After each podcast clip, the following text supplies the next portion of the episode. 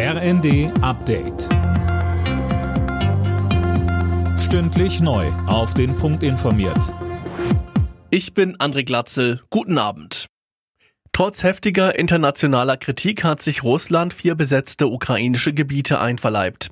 Kreml-Chef Putin und die Separatistenführer unterzeichneten dazu ein entsprechendes Abkommen. Dirk Justes. Bei der Propagandashow im Kreml hielt Putin zuvor eine Rede, wo er die Menschen von Donetsk, Luhansk, Cherson und Saporischia als Russen bezeichnete. Laut den prorussischen Verwaltungen soll bei den Pseudoreferenden in diesen Regionen eine überwältigende Mehrheit für den Anschluss an Russland gestimmt haben. Putin griff auch den Westen in seiner Rede scharf an. Der Vorwurf, Russland solle wie eine Kolonie betrachtet werden.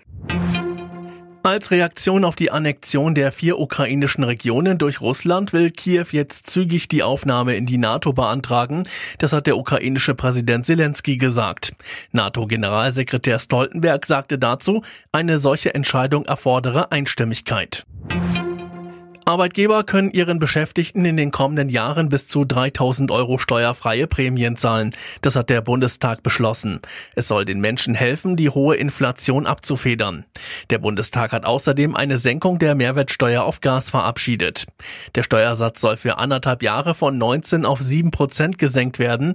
Finanzminister Lindner stellte die Maßnahme in Zusammenhang mit dem angekündigten Abwehrschirm gegen hohe Energiepreise. Wir stellen einen Abwehrschirm auf, um uns zu schützen. Hinter diesem Abwehrschirm aber werden wir weiter auch mit den Regeln der Schuldenbremse wirtschaften. Ein klares Signal an die Kapitalgeber auf der Welt, an diejenigen, die deutsche Staatsanleihen kaufen. Nach der Länderspielpause steigt am Abend in der Bundesliga ein Krisenduell. Dabei empfängt der FC Bayern das Team von Bayer Leverkusen.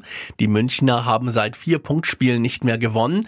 Die Leverkusener stehen in der Tabelle kurz vor den Abstiegsrängen. Anstoß ist 20.30 Uhr. Alle Nachrichten auf rnd.de